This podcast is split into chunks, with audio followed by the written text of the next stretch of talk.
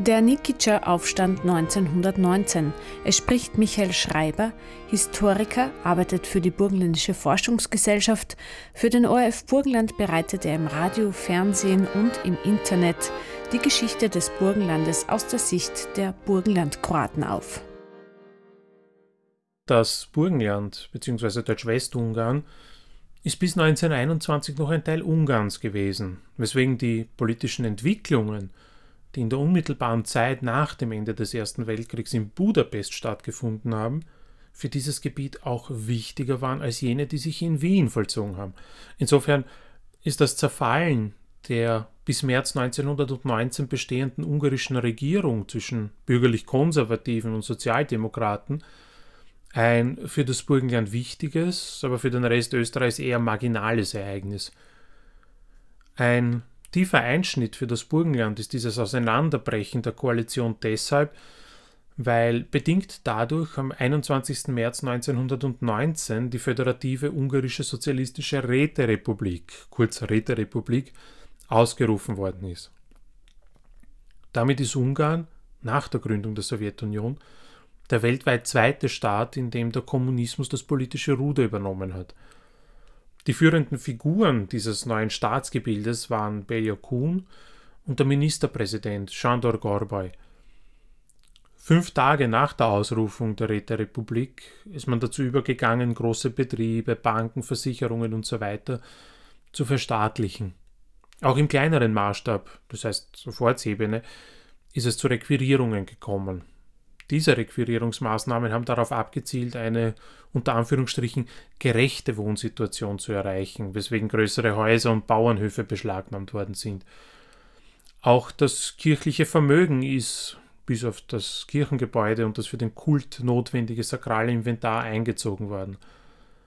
Am 29. März sind darüber hinaus auch die bis dahin unter kirchlicher Aufsicht stehenden Schulen und in Ungarn waren das immerhin 80 Prozent aller Grundschulen, zu staatlichem Eigentum erklärt und der Besuch des Religionsunterrichts freigestellt worden. So auch im mittelburgenländischen Ort Nikic, der zu dieser Zeit etwas mehr als 2000 Einwohner umfasst. Diese tiefen Eingriffe sind der Nikitscher Ortsbevölkerung allerdings zuwidergelaufen. Dazu muss man sagen, dass den Burgenlandkroaten, und Nikic ist ein burgenlandkroatischer Ort, gerade die Frage der konfessionellen Schulen zu diesem Zeitpunkt ein zentrales politisches Anliegen ist. Und das aus dem Grund, weil die Schule jene Institution war, in der die Sprache und Kultur der Kroaten weitergereicht worden ist, eben weil der zuständige Pfarrer Kroatisch gesprochen hat und daran interessiert war, die Sprache und alles, was daran hängt, weiterzugeben. Darüber hinaus sind die Burgenlandkroaten aufs engste mit der katholischen Kirche verbunden. Jedenfalls haben sich die Nikitscher geweigert, den vorher genannten Anweisungen Folge zu leisten, und so hat es Anfang April 1919 im Ort unter der Oberfläche ganz kräftig gebrodelt. Bei einer Versammlung am 4. April sind die im Ort stationierten kommunistischen Kader dann auch verprügelt und aus Nikic vertrieben worden. Das war der Auftakt zum sogenannten zweiten Nikitscher Bauernaufstand.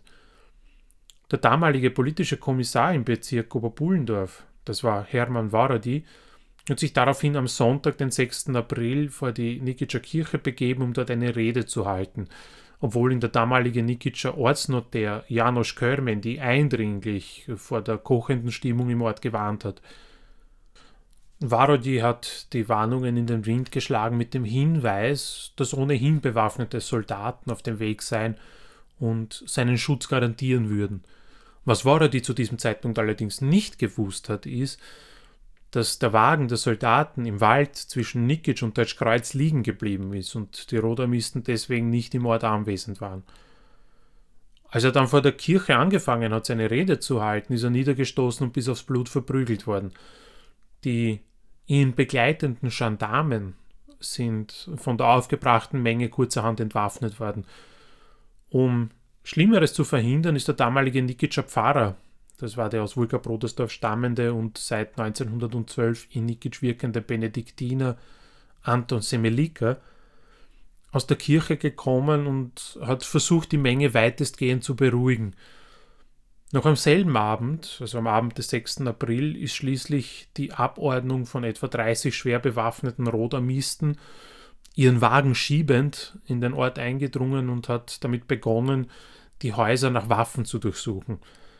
Ebenso haben sie angefangen, Menschen willkürlich zu verhaften und im Nikitscher Schloss, wo sich die Kommandantur eingenistet hat, zu verhören.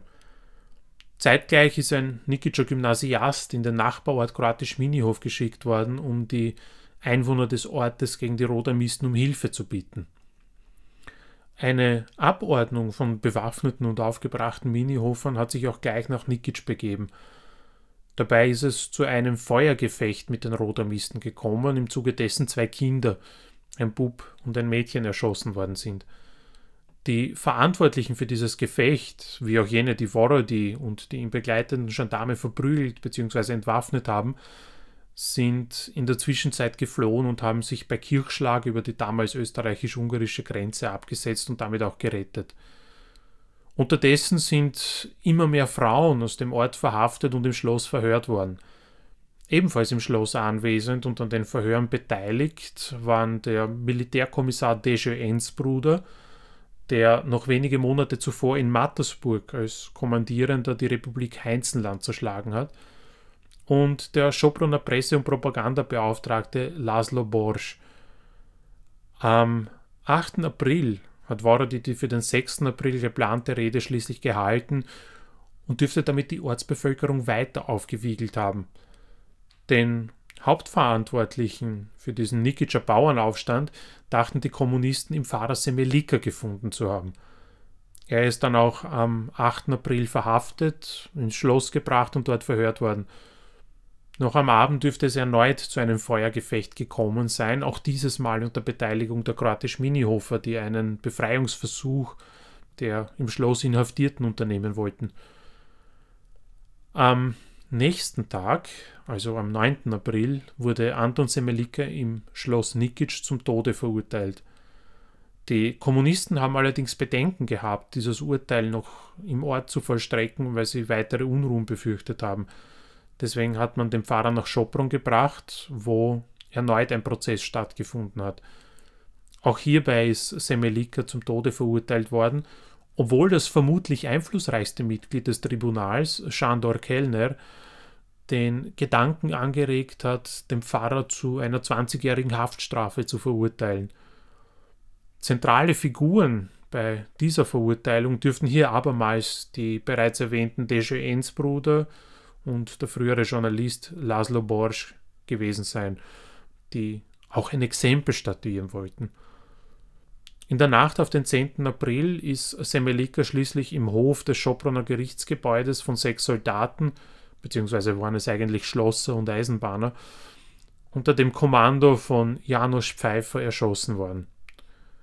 Wenige Stunden später ist allerdings die Nachricht in Schopron eingetroffen, dass Semelika zu begnadigen sei – man hat ihn zunächst auf dem Schopronner Friedhof beerdigt, später allerdings exhumiert und in Nikic begraben, wo man auch heute noch sein Grab finden kann.